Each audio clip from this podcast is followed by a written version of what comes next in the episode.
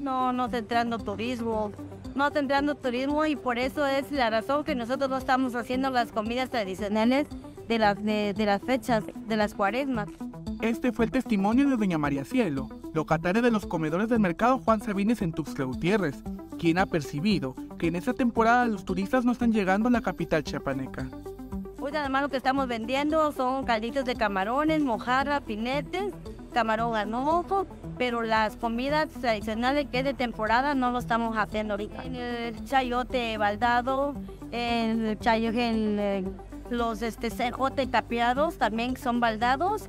Hacíamos la flor de el coliflor, el coliflor así baldadito. Tenemos este, lo que es chile relleno y pescado baldado.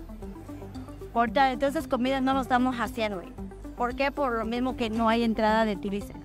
Aseguró también que las ventas no han sido las esperadas para esta temporada, por lo que no han querido invertir para realizar y ofertar guisos diferentes a los comensales.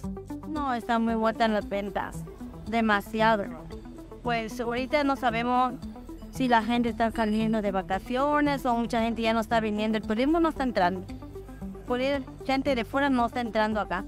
Aún recuerda los años antes de la pandemia, en donde este lugar era concurrido por las decenas de personas que estaban de visita por la capital chiapaneca.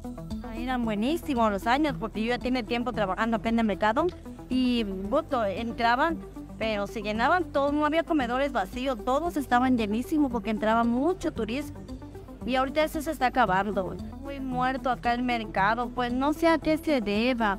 Pues después de la pandemia ya quedó todo esto y luego también mucho, afectó mucho los, este, los bloqueos que hacen.